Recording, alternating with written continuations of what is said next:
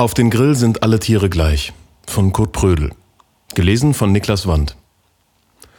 Meine Ex-Frau ist ausgezogen und unsere Tochter hat sie hier vergessen. Ich bin mir jedoch sicher, dass es nicht lange dauern wird, bis auch sie es nicht mehr mit mir aushält.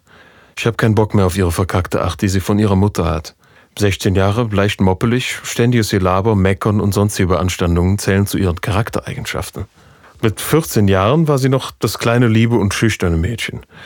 Seitdem wir ihr jedoch ein Fotoshooting beim Kleinstadtfotografen geschenkt haben, ist ihr Selbstbewusstsein unter die Decke geschossen. Mit vermeintlich erotischen Hochglanzfotografien wirbt sie auf ihrem Facebook-Profil jetzt ein ganz neues Klientel an. Vorher hatten ihre Profilbilder kaum Likes, meistens nur Klicks von ihrer Tante oder anderen ähnlich mitleidenswürdigen Personen. Fette, verpickelte Freunde. Jetzt spricht sie mit ihrer Online-Präsenz eine ganz neue Zielgruppe an. Ein dreckiger Opel parkt mit böse Onkelsaufkleber und Hanfblatt auf der Heckscheibe in der Einfahrt. Das wird er sein. Der neue Freund meiner Tochter. Er ist deutlich älter als sie. Es ist ein von Gott gegebenes Gesetz, dass sich mangelnde Attraktivität durch ein paar Jahre mehr Lebenserfahrung kompensieren lassen. Keine Ahnung, was er macht, ist royal. Denn ab jetzt wird er keine Zeit mehr haben, weil er sich den ganzen Tag ihr sinnloses Gelaber anhören muss. Meine Tochter verlässt kommentarlos das Haus und setzt sich in der Waren.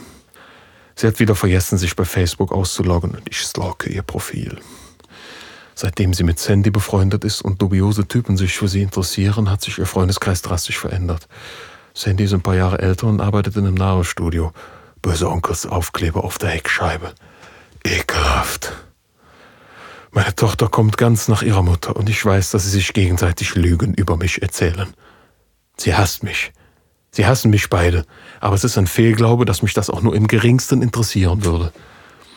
Zum Abendessen mache ich mir eine Currywurst in der Mikrowelle, trinke einen Kakao und finde noch eine Bifi Carazza. Danach zwei Multivitamintabletten. Es ist mittlerweile 21.04 Uhr und das Haus ist leer. Es war davon auszugehen, dass es bald so weit kommen wird, dass heute jedoch der Tag sein soll. Damit habe ich nicht gerechnet. Der Schluss steht fest, ich werde mich wegsaufen mir starken Alkohol in den Korpus ballern. Vielleicht vorher ein Bier, dann den klaren. Vielleicht ein Korn mit Fanta, danach pur, bis nichts mehr geht. Bis die Leber sticht und es im Kopf klingt, als würden Rasiermesser quietschend in die Knochen schnitzen. Ich donner meine Faust gegen die weiße Raufasertapete mit dem ekelhaften Ikea-Wand-Tattoo. Ich stelle mir vor, dass die Knochen splittern, bis sich das Handinnere anfühlte wie Kieselsteine. Aber ich bin nicht mutig genug. Ich wette, ich hatte zuerst den Gedanken, mich von ihr zu trennen. Ich bin mir so sicher, dass ich sie schon vorher nicht mehr geliebt habe. Ich hätte Schluss machen sollen, habe aber nicht. Doch jetzt bin ich der Versager und sie wird ihren Freundinnen mit ihrer verkackten Art erzählen, was für ein Arschloch ich bin. Dabei gefällt mir Margret, ihre fünf Jahre ältere Arbeitskollegin und beste Freundin. Sie hat mich auf Facebook geaddet und mein Profilbild geliked. Sie will mich bumsen. Ich habe mittlerweile einen Sitzen und mir ist leicht übel. Eine Schullektüre meiner Tochter liegt auf dem Tisch. Max Frisch, Fragebogen. Was bringt sie mehr in Eifersucht, wenn ihre Frau einen anderen Mann küsst oder wenn ein anderer Mann in ihr einen Humor freisetzt, den sie noch nicht von ihr gekannt haben? Es ist mir scheiß egal. Ich schließe das Buch und schieße mir noch einen in den Korpus, direkt in die Birne, bis der Schädel dröhnt. Ich werde morgen nicht zur Arbeit gehen. Es ist der selbstgebrannte aus dem Kroatienurlaub, der mein Gesicht bis zur kompletten Entstellung anschwillen lassen wird. Dieses ekelhafte Ikea-Wand-Tattoo. Ich reiße es ab und hinterlasse eine kahle Stelle. Ich schalte Fernseher ein und lasse eine Talkshow laufen. Mach der Videotext an. 6 auf 646. Single-Treff. Wer will ficken? Finde deine große Liebe. Wer zur Hölle hat sich je über den Teletext verliebt? Und warum gibt es der überhaupt noch?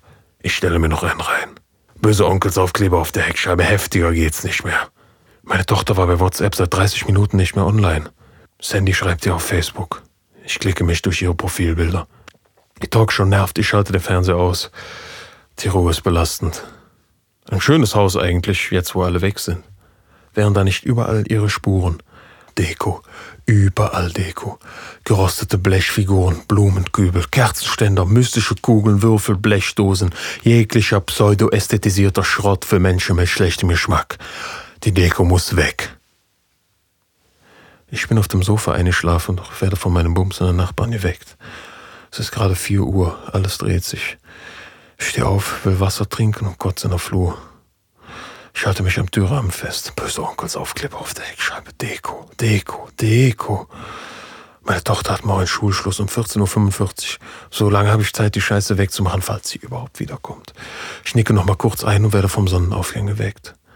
Grelle Sonnenstrahlen knallen auf mein aufgedunsenes Gesicht. Ich sehe aus, als hätte ich Schläge bekommen. Das abgerissene Wandtattoo hat einen Teil des Erbrochenen aufgesogen. Ich knall mir zwei Aspirin rein. Mein Gehirn fühlt sich an, als wäre es beschädigt. Ich bin beschädigt. 14 ungelesene WhatsApp auf meinem Handy. Ein von einer fremden Nummer. Es ist Margret und sie fragt, wie es mir gehen würde und dass ich mich melden sollte, wenn ich reden möchte. Ich rufe sie an und wir verabreden uns für heute Abend, 19 Uhr im Piano. Noch etwas mehr als zwei Stunden, bis meine Tochter nach Hause kommt.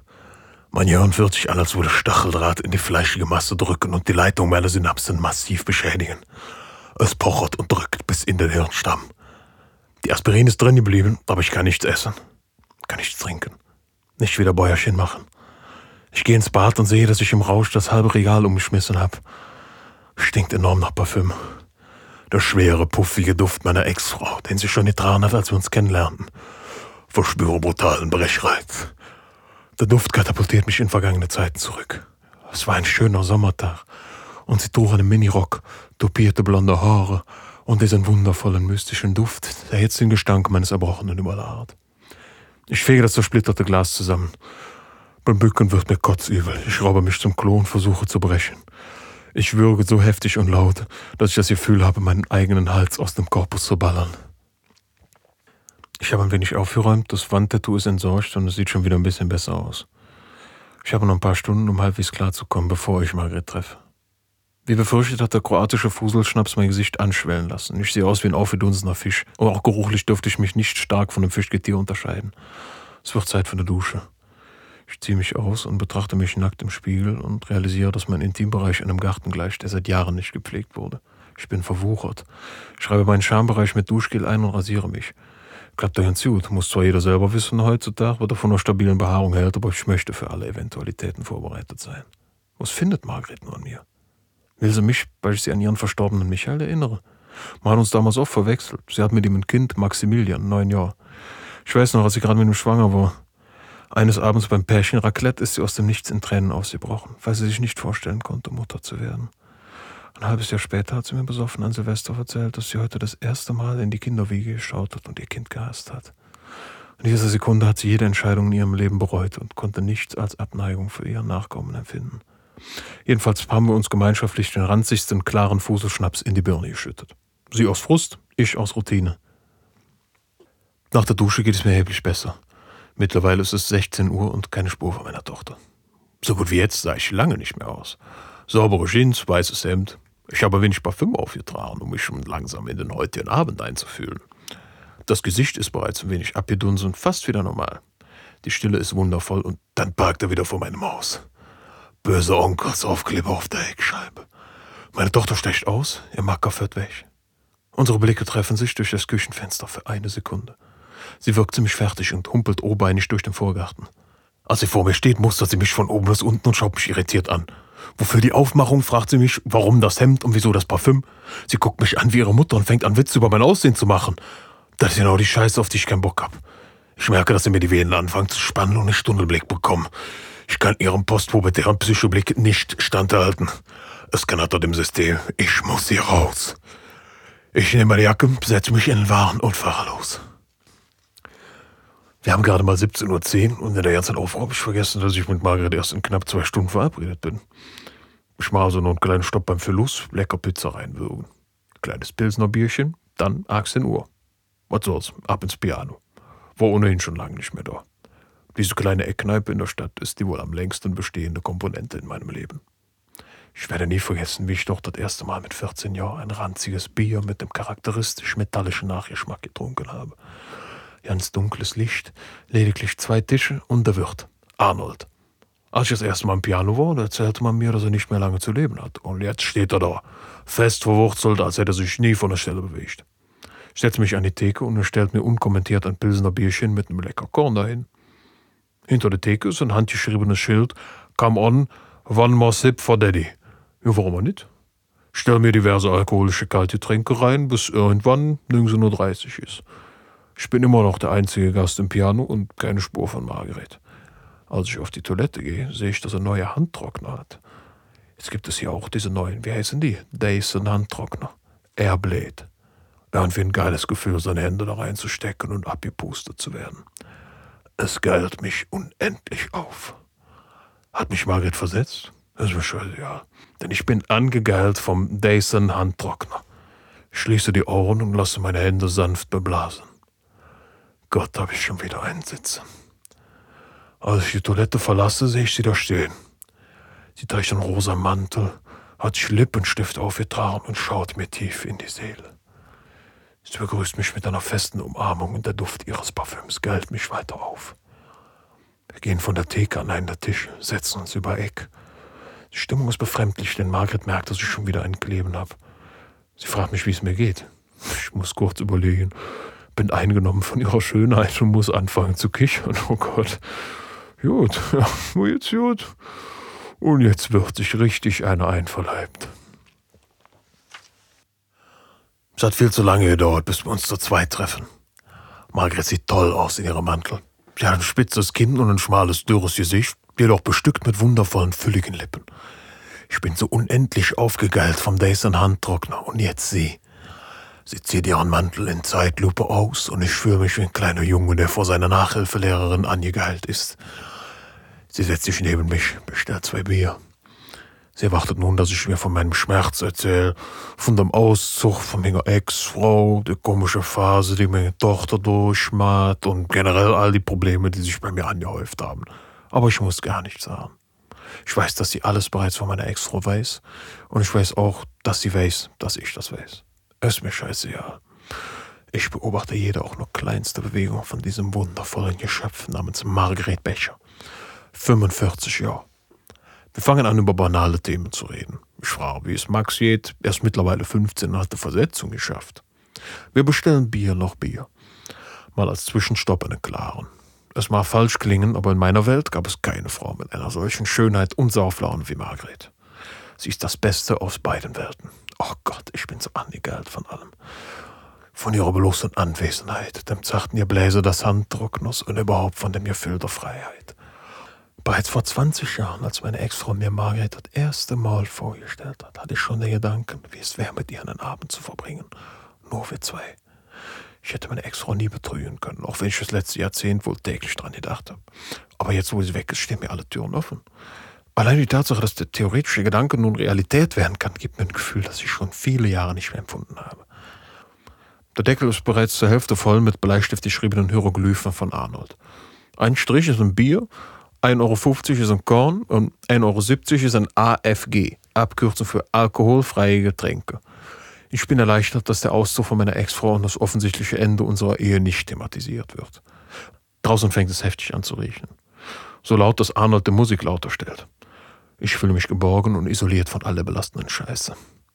Ich bin so benommen, dass ich meine Trunkenheit nicht einmal spüre. Mittlerweile brennt die Hirnrinde wieder so richtig und wir müssen gleichzeitig auf Toilette gehen. Beim Aufstehen merke ich erstmals meinen Pegel. Oh, Halleluja. Ich stecke die Hände in den Dyson Handtrockner und oh mein Gott, alles ist so geil. Als ich fertig bin, warte ich im Gang auf Margret, die eine Minute später die Toilette verlässt. Sie ist verwundert darüber, dass ich auf sie gewartet habe. Ich ziehe es genauso durch, wie ich es mir immer erträumt habe. Selbstbewusst gehe ich auf sie zu, halte Blickkontakt, als wäre ich dieser verdammte Champ-Commery, ich fasse sanft ihren Nacken mit der rechten Hand, ziehe sie zu mir und möchte zum Kuss ansetzen, als sie mich wegschubst. Was ich da machen würde, was das soll? Ich kann es nicht verstehen, ihre Avancen waren doch eindeutig. Lässt mich links liegen und ihr zurück zum Tisch, ohne mich zu beachten. Ich gehe hinterher. Im peripheren Blickfeld sehe ich, wie der VW Polo mit böser Onkels Aufkleber vor dem Piano parkt. Margret nimmt ihren Mantel und möchte gehen. Ich kann das nicht zulassen. Ich halte sie fest. Was tue ich hier?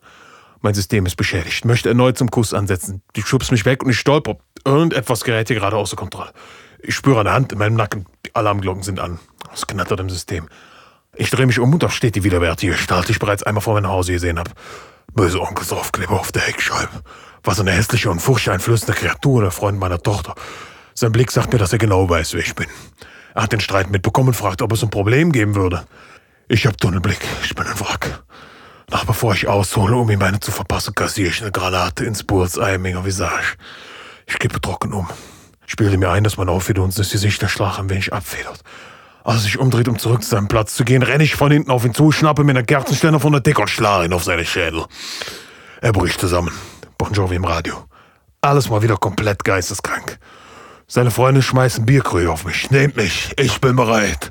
Blut. Mein System ist beschädigt. Oh, Margret Becher, schau mich an. Der Kessel kocht, ich mittendrin. Plötzlich spüre ich ein nie dagewesenes Beißen in meinem Hals. Arnold penetriert mich mit dem Elektroschocker. Oh, Halleluja. Ich wache auf und mein Schädel dröhnt, wie noch nie zuvor. Ich habe keinen Spiegel, aber alleine meine Arme lassen erahnen, was gestern abging. Mein Gesicht fühlt sich maximal aufgedunsen an, als wäre es kurz vor dem Implodieren. Es stinkt, ich habe mich eingewässert. Oh mein Gott. Ich habe Schläge bekommen und oh mein Gott, war ich angegeilt von Margret. Und oh Gott, wie habe ich mich benommen. Ich fühle mich, als müsste ich sterben. Ich schmetter meine Faust gegen die Fliesenwand.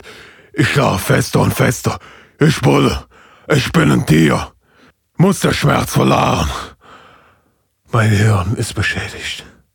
Ein Wärter kommt und schaut rein. Ich war nach der Uhrzeit. Es ist 1.12 Uhr in der Nacht. Was eine Leistung. Er versichert mir, dass ich in den nächsten Stunden nicht hier rauskommen werde.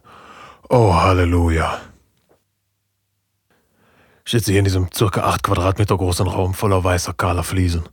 Im Boden verankert findet sich eine metallische Toilette. Maximale Demütigung auf der Höhe des Meeresspiegels. Eine ca. 75 cm breite Matratze nennt sich mein Bett. Man hat mir meine Sachen weggenommen. Ich trinke Wasser, aber wie gewöhnlich ist die Gefahr hoch, dass es nicht drin bleibt. Was ist eigentlich passiert? Arnold hatte mir den Elektroschock in den Hals gesticht. Ach, hey, der arme Arnold. Ich muss mich dringend bei ihm entschuldigen. Naja, muss jeder selber wissen. Ich höre Schritte im Gang und der Wärter öffnet einem Arzt die Tür. Er stellt sich vor als Herr Dr. Kösters. Macht eine Routineuntersuchung, checkt meinen Puls und die ein oder andere angeschwollene Stelle, die offensichtlich von Bierkrügen getroffen wurde.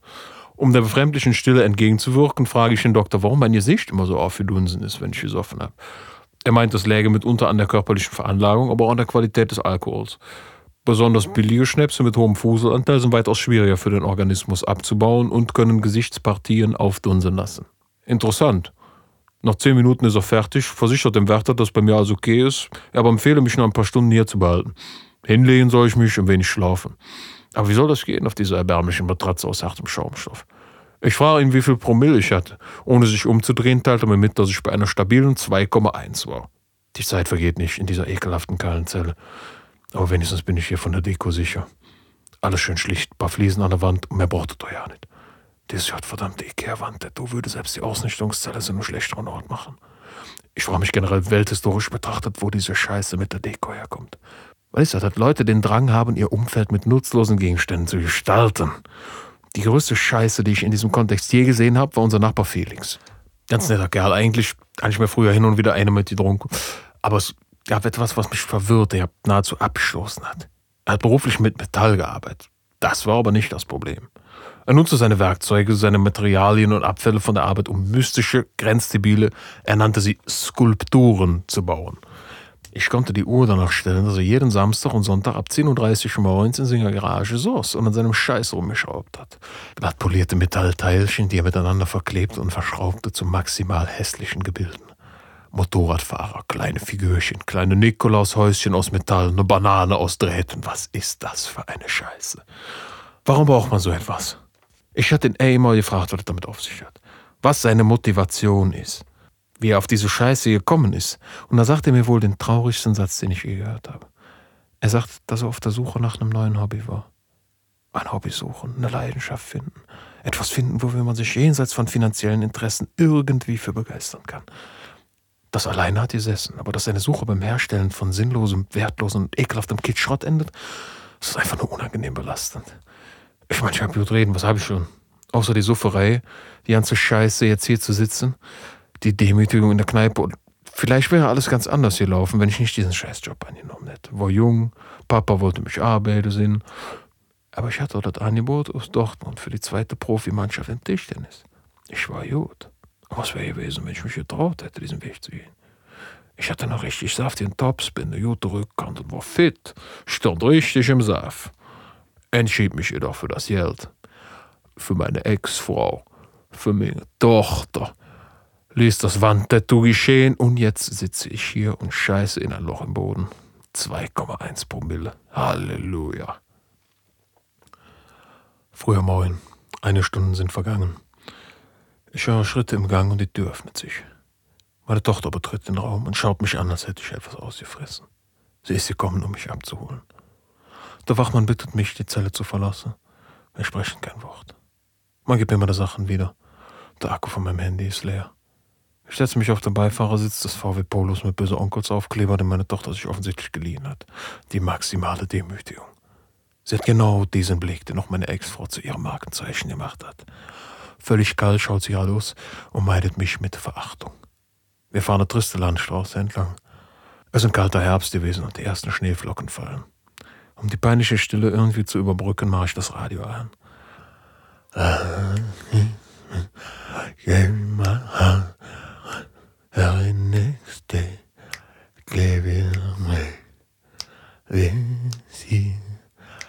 Save me from here.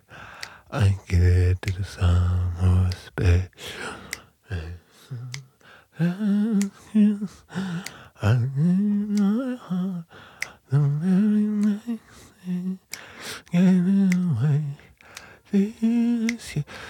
Durchaus möglich, dass dies auch meine letzte Weihnacht wird. Ich war auf in dem Moment, als der Wagen vor unserem Haus hält. Ich bin eingeschlafen auf der Fahrt und habe dieses wundervolle Gefühl, das man hat, wenn man nach einem bürgerlichen Suffen und strammen Gatter hat, wieder einschläft und dann wieder aufwacht. Ich fühle mich zwar nicht wie neugeboren, aber zumindest wieder wie ein Mensch. Meine Kleidung stinkt, alles komplett ekelhaft und ich sitze hier in dem Waren des neuen Freundes meiner Tochter. Der Typ, der mir eine saftige Bombe verpasst hat. Er riecht nach Kippenstummel und alles ist versifft. Blick in den Rückspiegel. Slick no S, böse Onkels, Aufkleber auf der Heckscheibe. Spiegel verkehrt. Meine Tochter wird alles mitbekommen haben und ich werde keinen Aufwand betreiben, ihr etwas vorzuspielen. Noch ist zwischen uns kein Wort gefallen. Ich gehe zuerst ins Bad und schaue mich nackt im Spiegel an. Mein glatt rasierter Intimbereich ist bewundernswert. Schon seit vielen Jahren sah mein Schlörres mehr so groß aus. Ich dusch. Höre Gedanken. Ich lege mich mit nassen Haaren in das Bett und mit dem Smartphone mache ich ein Hörbuch an. Das Freundlichkeitsexperiment von Phyllis Dame, britischer Motivationsexperte. Ich habe mir angewöhnt, seiner tiefen, beruhigenden Stimme vor dem Einschlafen zu lauschen. Stellen Sie sich vor, und ich meine nicht, denken Sie nur daran. Nein. Ich meine, fühlen Sie sich hinein. Stellen Sie sich mit all Ihrer Gedankenkraft vor, was wäre, wenn Sie nun jemand aufs tiefste beleidigen würde.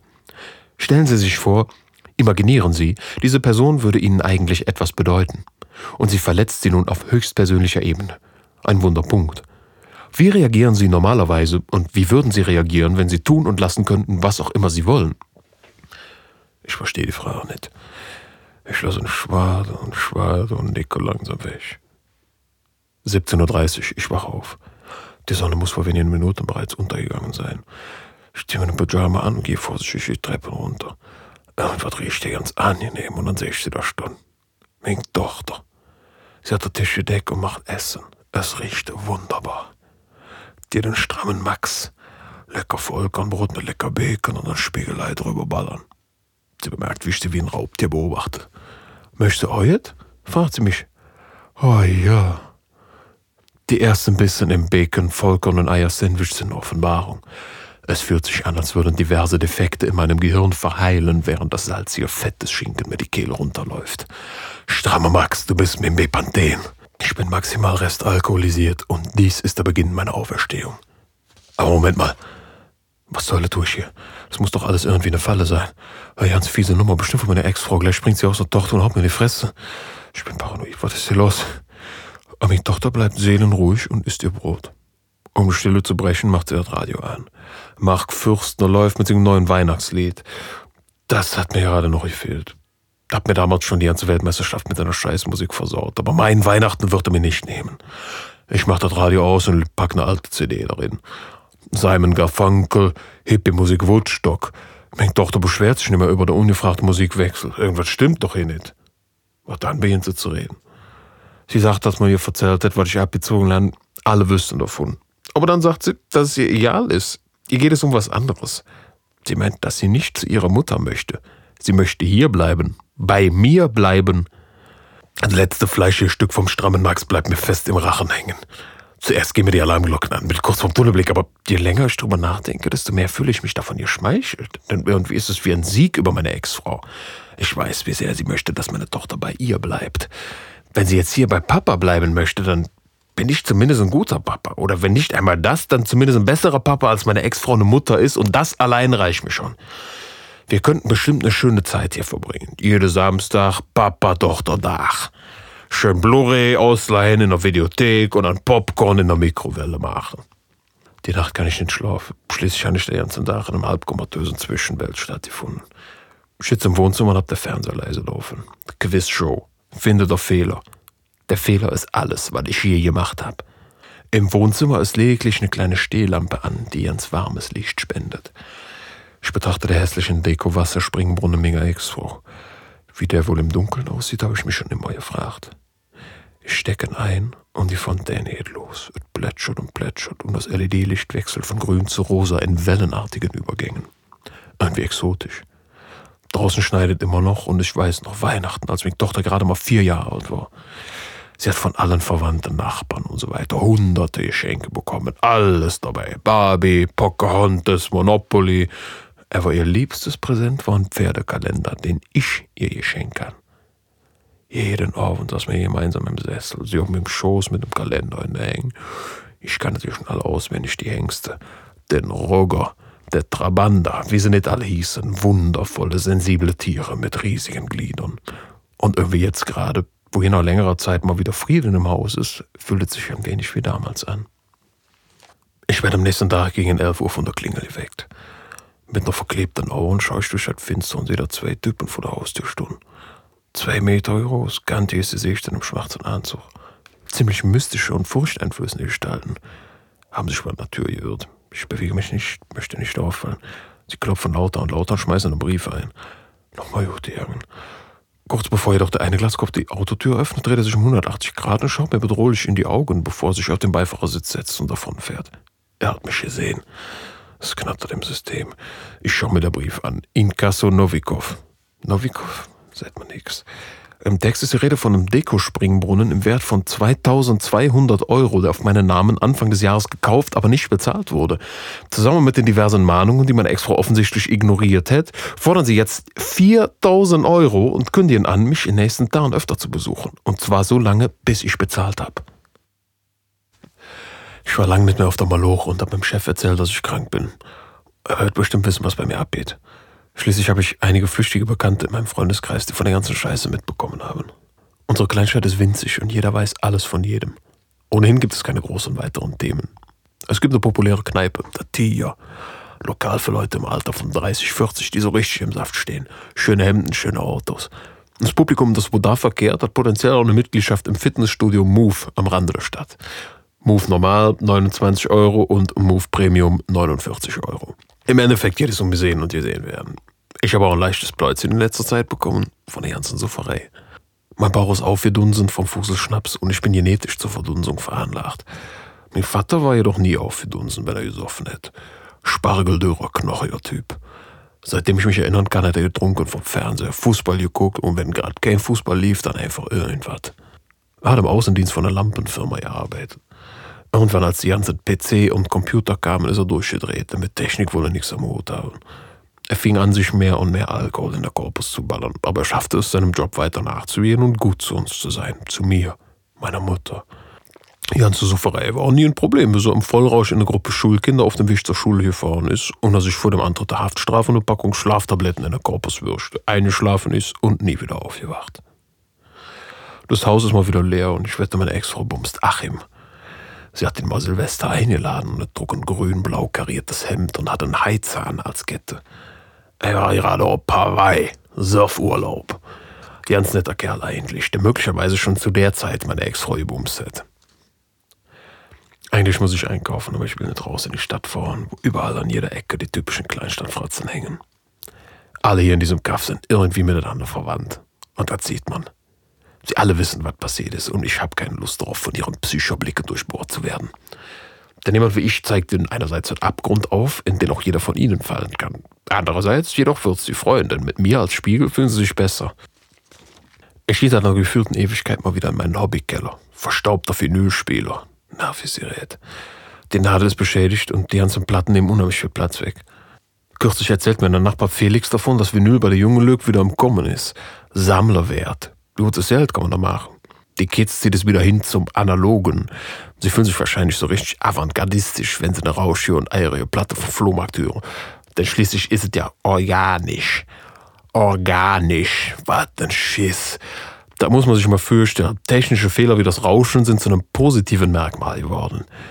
Ich bin eine alte, gammelige und rauschende Schallplatte und es gibt keinen Dreck. Was ein peinlicher Spruch.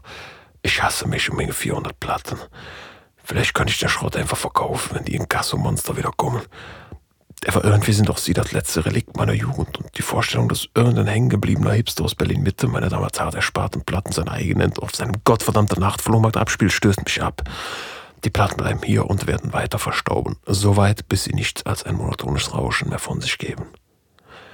Ich bin geplagt von der Angst, dass die beiden Geisteskranken von Inkasso wieder vor meiner Tür stehen werden. Ich gehe zwar nicht davon aus, dass sie mir die Knochen brechen wie in den Actionfilmen, aber es kann durchaus sein, dass sie unbequem werden. Ich rufe Herrn Philus an, bestimme lecker Pizza, setze mich wieder Computer und stalk das Facebook-Profil von Margaret Becher. Sie hat ihr Bild geändert. Vorher hat man sie ja nicht wirklich erkannt. Jetzt zeigt sie doch ein Selfie von sich, lächelnd und in warmen Farben. Sie hat sich bestimmt bei Tinders angemeldet. Es klingelt an der Haustür. Alarmsirene Mirren. Ich schaue vorsichtig durch das Fenster und sehe zu meiner Erleichterung die Tochter vor der Tür stehen. Ich nehme jedoch die hässliche Kreatur, die mir eine reingedroschen hat, ihr neuer Freund. Besser als die Inkasso-Killer. Es knattert im System. Aber ja, ich mache auf und blicke in die Augen. Das ist genau das letzte Bild, an das ich mich konkret vor der Schlägerei im Piano erinnern kann. Sein Kanisterkopf. Meine Tochter kündigt an, dass wir die Sache klären wollen und wir setzen uns an den Esstisch. Sie erklärt, dass ihr Freund an jedem Abend sehr besoffen war und dass es ihm leid tut. Sie sind nun ein Paar und wollen, dass wir uns zu dritt arrangieren. Der neue Freund meiner Tochter schaut schüchtern auf die lilanen Dekokerzen auf dem Tisch. Als er selber beginnt zu sprechen, er tönt ein kleines, mickriges Stimmchen, das seine furchteinflößende Wirkung innerhalb von einer Sekunde zerstört. Ich kann ihn einfach nicht ernst nehmen. Aber er verbringt so viel Zeit mit meiner Tochter und hält sie mir vom Leib, sodass es fatal wäre, wenn ich ihn abstoßen würde. Ich erwidere seinen Anschlag. Die beiden stehen auf und fahren wieder weg. Ein paar Minuten später kommt der Pizzalieferant vom Philus und bringt mir eine große Pizza Spezial mit geraspeltem Schinken. Das geht sonst nirgendwo noch lecker Ei mit dir Klatsch. Und mysteriöser Berg aus Fett umzingelt meine Lippen. Irgendwie auch geil. Gute Pizza ist wie das Meer. Dip der Rand, der Strand. Dann der Übergang zur Tomatensauce, die Küste. Ihr folgt vom Gewässer, vom tiefen Meer. Das Zentrum der Pizza. In meinem Meer schwimmen Peperoni, Schwein, Rind, Ei und Paprika. Wie üblich esse ich bei einer beliebigen Quizshow im Wohnzimmer für den Fernseher. Ich habe seit vier Tagen nicht getrunken und verspüre das erste Mal seit Jahren nicht den Bedarf danach. Als ich die Pizza aufgegessen habe, klingelt das Telefon. Mit tiefer Stimme mit starkem Akzent spricht zu mir. Fragt, wie es mir schmeckt. Sehr höflich. Dann kommt sie doch zum Punkt. Sie werden morgen früh um 10 Uhr kommen, um die 4000 Euro für den Springbrunnen abzuholen. Im Fernsehen hat sich die Moderatorin der Quizshow gerade ausgezogen und macht kreisförmige Bewegungen mit ihren Brüsten. Alles schon wieder komplett geisteskrank. 4000 Euro für einen gottverdammten Springbrunnen aus Plastik. Die Deko wird mich ins Grab bringen und die Schlägertypen von Novikov sahen nicht sonderlich freundlich aus. Knochenbrecher. Der eine erinnert mich an diesen Vince Diesel. Gefährliche Charaktere, die nicht davor zurückschrecken würden, meinen ohnehin massiv beschädigten Schädel wie eine Erdnuss zu zertrümmern. Oder mich an einen Stuhl zu fesseln wie in den Mafia-Filmen. El Capone, Mafia-Boss, Pate dann mit dem Hammer C für C nacheinander zu trümmern. Horrorshow. Ich check mein Online-Banking. Nur noch 1400 Euro auf dem Konto. Die Autoreparatur, neue Fensterbänke, neues Garagentor. Die ganze Scheiße kostet einfach so viel Geld. Ich war lange nicht mehr auf der Arbeit und habe alle Anrufe abgeblockt. Es ist nicht davon auszugehen, weiterhin noch Gehalt zu bekommen. Beklemmend. 22.04 Uhr und der Quizshow läuft immer noch, aber die Moderatorin wurde gewechselt. Vorher war es Jamie, Bisschen älter als meine Tochter. Wasserstoffblonde Haar. Jetzt Melanie, a.k.a. Angel. Circa 30 Jahre Webcam Girl. Ich habe sie mal gegoogelt im Internet und dort stand, dass sie vor ihrer Karriere in der Pornoindustrie Lehrerin war. An der Grundschule. Naja, warum auch nicht? Nennen Sie ein Tier, das zweimal den Buchstaben H wie Hermann enthält. Gewinn 3000 Euro. 3000 Euro, ja, perfekt. Einfach mal überlegen. Ich war in Biologie nie besonders gut. Nashorn. Hm, nee, falsch. Hornisse. Auch nicht. Giraffe? Nein. Hm, gute Frage. Aber warte. Warte, ich, ich hab's. Hyäne. Das ist es. Hyäne. Geiler geht's nicht mehr. Ich bin Hyäne auf Safari und hab die Lösung. Ich hab mir das Telefon, tipp die eingeblendete Nummer und wähle drauf los. Vielen Dank für Ihren Anruf. Leider sind Sie nicht durchgekommen. Versuchen Sie es noch einmal. Sie wollen mich zurückhalten. Sie haben Angst vor mir, weil ich die Lösung weiß. Ich schepper immer wieder die Nummer in die Tasten des Apparats, aber komme nie durch. Sie stellen andere Anrufe in die Show durch. Vier von fünf Worten wurden bereits gelöst. Angel hat mittlerweile ihr Top ausgezogen und macht Bewegungen mit den Nippels. Aber ich lasse mich nicht ablenken. Unten am Couchtisch entdecke ich eine halbvolle Flasche vom selbstgebrannten Clan. Es kribbelt in mir, ich zittere am ganzen Körper. Ohnehin schon länger nichts mehr getrunken. Der Schnaps ist so lauwarm, er fuselt mir direkt ins Gehirn. Bestimmt 20 Mal habe ich bereits probiert durchzukommen, habe schon fast aufgegeben und dann ertönt Angels Stimme an der anderen Leitung. Ihre Lösung bitte, das ist der Moment. Die Lösung ist Hyäne, Hyäne. Dann ertönt eine traurige Melodie. Die Antwort ist leider falsch. Nächster bitte und die Leitung ist tot. Stille. Einfach aufgelegt. Ich, ich bekomme Tunnelblick. Das, das, das muss ein Fehler sein. Ich wähle die Nummer erneut wieder, kein Glück. Es kann nicht sein. Hyäne. Ich gebe das Wort bei Googles ein und dann wird mir alles klar. Ich hasse mich. Ich baller mir den Rest des Klaren rein, bis die Augen anfangen zu brennen. Ich leite die kontrollierte maximale Aufdunzung ein. Was mache ich hier? Warum versuche überhaupt ich, das Geld wieder zu beschaffen? Meine Ex-Frau ist schuld an allem. Gottverdammte LED-Plastikspringbrunnen. Ich habe einen Stuhl und schleuder in das Scheißteil rein, reiße Palmen aus dem Blumenkübel und dresch mir die auf der Springbrunnen ein, bis die LED-Lampe zersplittert und das Scheißteil zerbricht. Ekelhaft stinkendes LED-Springbrunnenwasser auf dem Boden. Safari. Indiana Jones. Ich lasse mir das alles nicht mehr gefallen. Ich greife zum Hörer und wähle die Nummer meiner Ex-Frau. Mailbox. Hinterlassen Sie eine Nachricht nach dem Piepston. Schon wieder nicht durchgekommen. Aber ich lasse das nicht mehr mit mir machen. Zwischen Speisekarten und Postkarten würde ich auf der Küche anrichten ein kleines handgeschriebenes Telefonbüchlein meiner Ex-Frau. Ich blättere durch, bis ich eine Nummer unter dem Namen Achim finde. Es ist 23.55 Uhr. Ich wette, dass sie gerade bei ihm ist. Ich wähle die Nummer, ich muss mich konzentrieren. Mach der Fernseher aus. Leichte Bumsgeräusche aus dem Nachbarshaus. Während es klingelt, spüre ich förmlich, wie Achim und meine Ex-Frau vor dem läutenden Telefonapparat stehen, meine Nummer auf dem Display kennen und darüber diskutieren, wie sie nur mit der Situation umgehen sollen. Es klingelt. Es klingelt. Und dann hebt Achim ab. Was ich wollen würde, fragt er mich. Die hat um den Springbrunnen. Den LED-Springbrunnen im Wohnzimmer. Ich will, dass sie hält, das mir meine Ex-Frau schuldet. Ich höre, wie sie offensichtlich neben ihm steht und mir was zunuschelt. Was mit dem Geld ist, habe ich gefragt. Achim stellt sich stumm. Sie wusste nichts von dem LED-Springbrunnen. Der Motor beginnt zu kochen. Ob ich jetzt vorbeikommen kann, um die Kohle abzuholen, brülle ich ins Telefon. Reagiert nicht. Ich kriege Tunnelblick. Ob ich jetzt vorbeikomme, um mein Geld zu holen? Achim fragt, ob ich besoffen bin. Ob ich diese Sauferei nicht in den Griff bekommen würde. Was ich Margret Becher angetan habe, alle wüssten davon. Ich sollte mir Telefon. Scheiß auf Margret Becher. Margret Becher poppt auf Tinders. Es knattert im System. Verpissen soll ich mich und nie wieder anrufen. Ich knall das Telefon in die Ecke und schlage mit der Faust gegen die weiße Raufasertapete, um den Schmerz zu verlachen. Ich laufe, weil ich finden kann und renne das Zimmer meiner Tochter. Sie hat den Alkohol versteckt hinter ihrem Kleiderschrank. Drei Dosen Whisky Cola. Lauwarm abgestanden, was weiß ich wann. Ich streichte mir rein. Der erste Alkoholschlag vom Selbstgebrannten setzt ein. Stumpfer Knall auf den Hinterkopf. Die Litos in den Synapsen. Ich werde mir das Geld holen. Ich schnappe meine Jeansjacke, den Autoschlüssel und setze mich in der Waren und steuere mein wankendes Schiff Richtung Achim. Es ist 0.12 Uhr. Es sind circa 15 Kilometer über die Landstraße bis ins Nachbardorf. Scheiß drauf, noch schlimmer als die verdammte Kleinstadt. Die Leute da drehen durch jedes Jahr, wenn der Winter kommt und die Tage kürzer werden.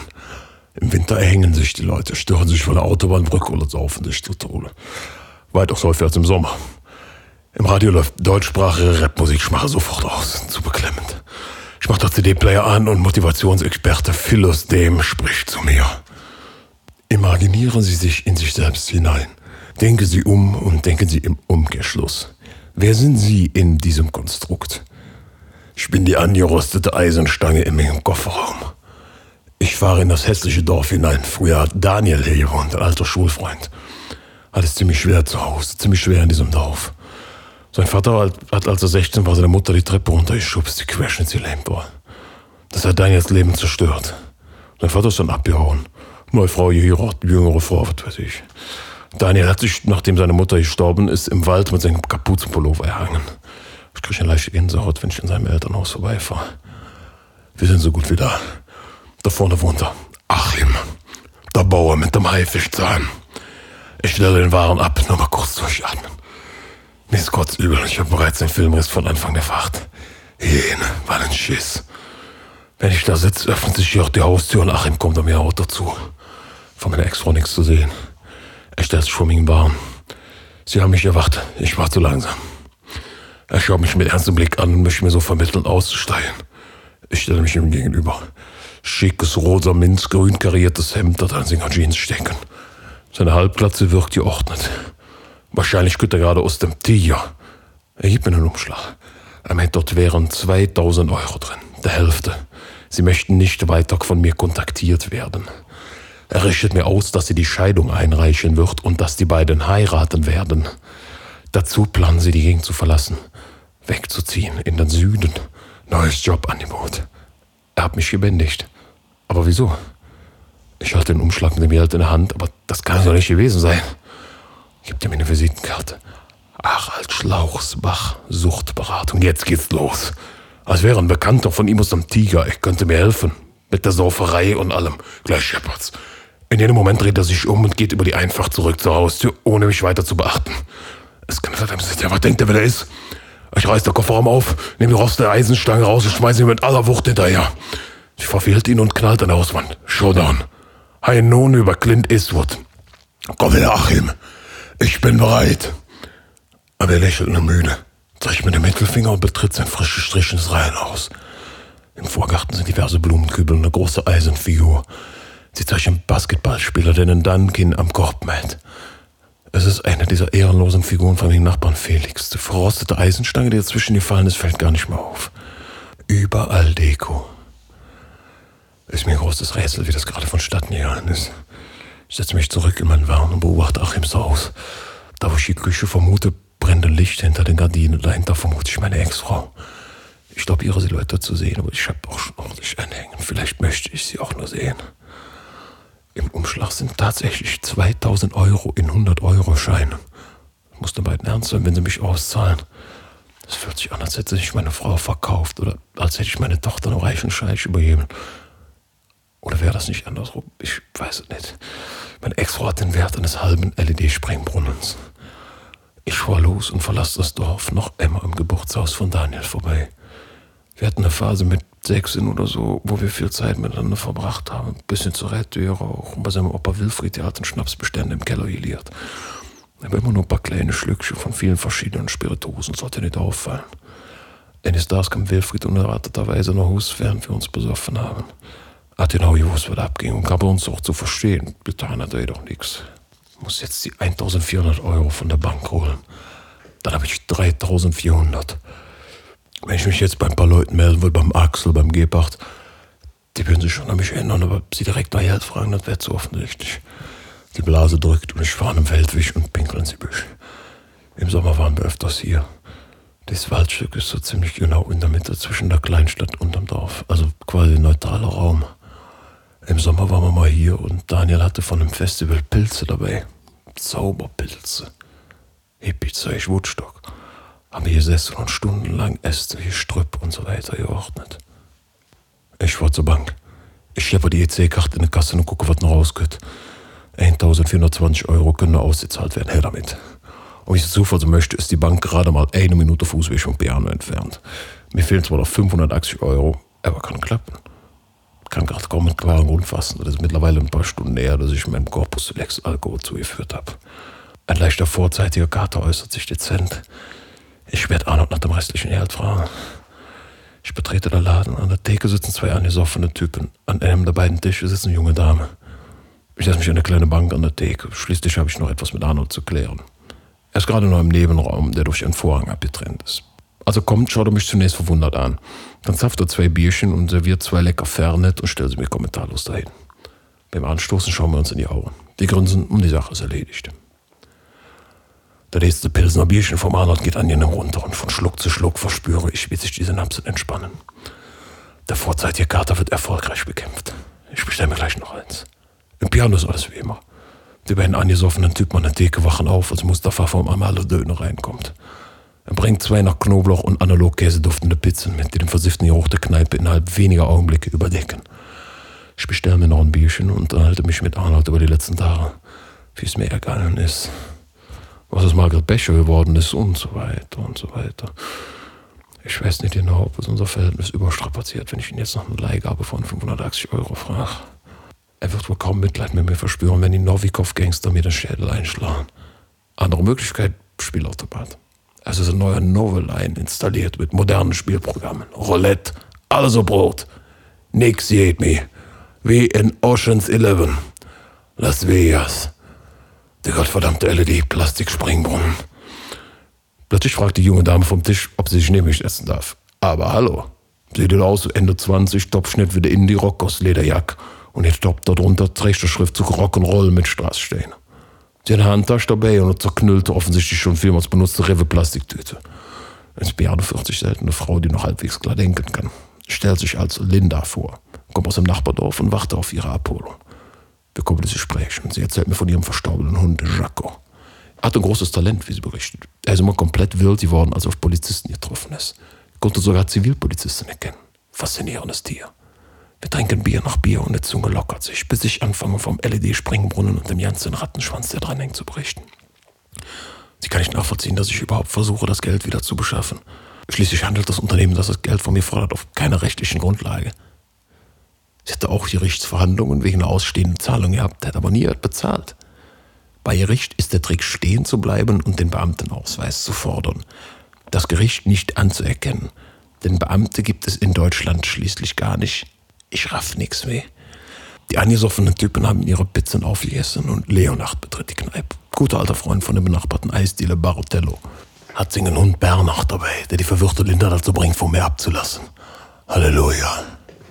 Die Lampen sind schon wieder an und ich habe nichts zu verlieren. Ich bitte Arnold um Entschuldigung für letztes Mal, für den Ärger, den ich gemacht habe. Ihm ist es fast unangenehm, dass es emotional und persönlich wird. Es tut ihm auch leid, gleich zum Elektroschocker gegriffen zu haben.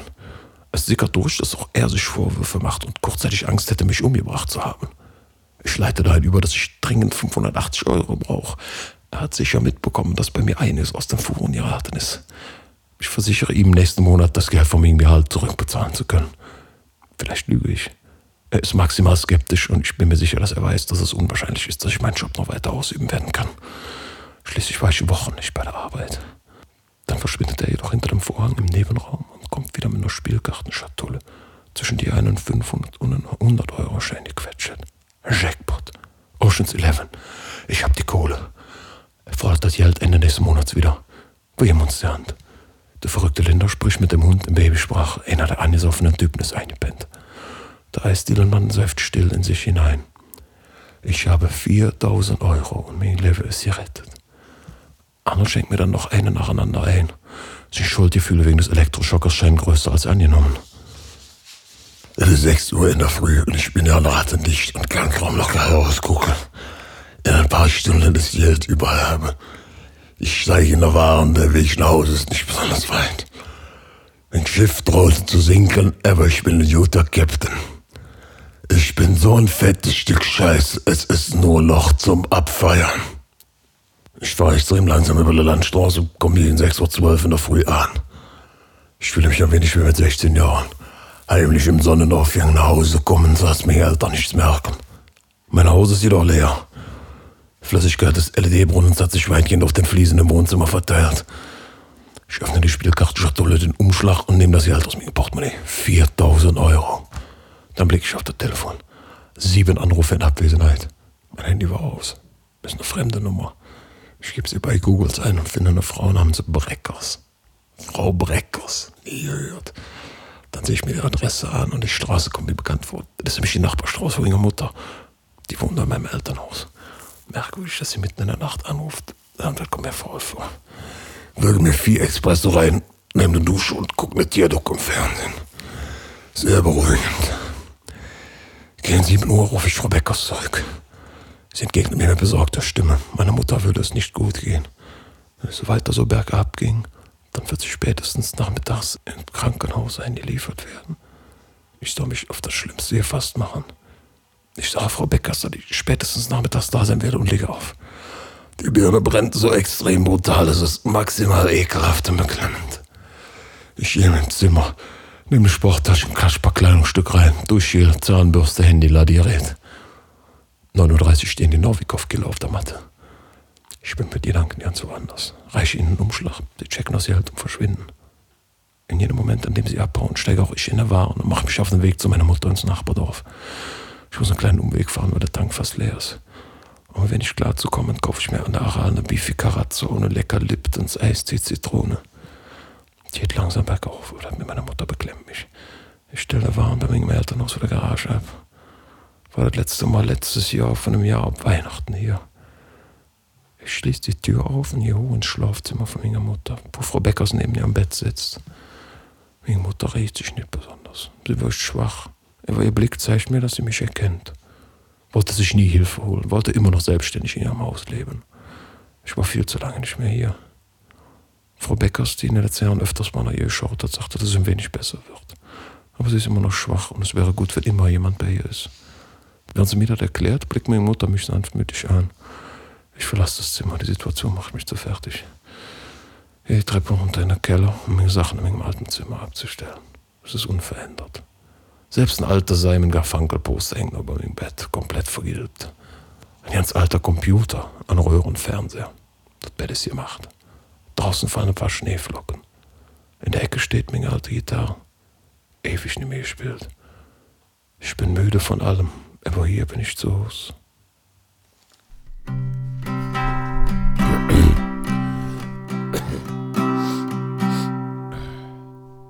Sitz ich hier in Mingen, stillen Kämmerlein. Und reich ein paar Töne in die Gitarre hinein. Egal, was ich mach, das Leben schenkt mir ein. Will daher nur noch hin zu Hause bei meiner Mutter sein.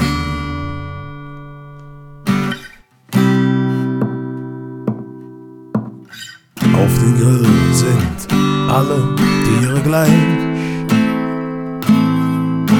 Ob mutig, tapfer, feige, nur noch Fleisch. Auf dem Grill sind alle Tiere gleich. Zähes, rohes, gares Fleisch.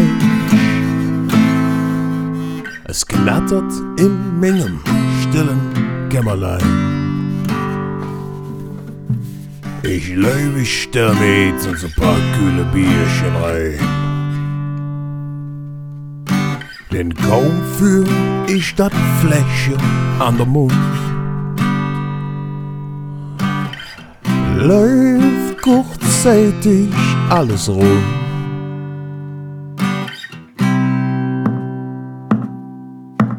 Auf den Grill sind alle Tiere gleich.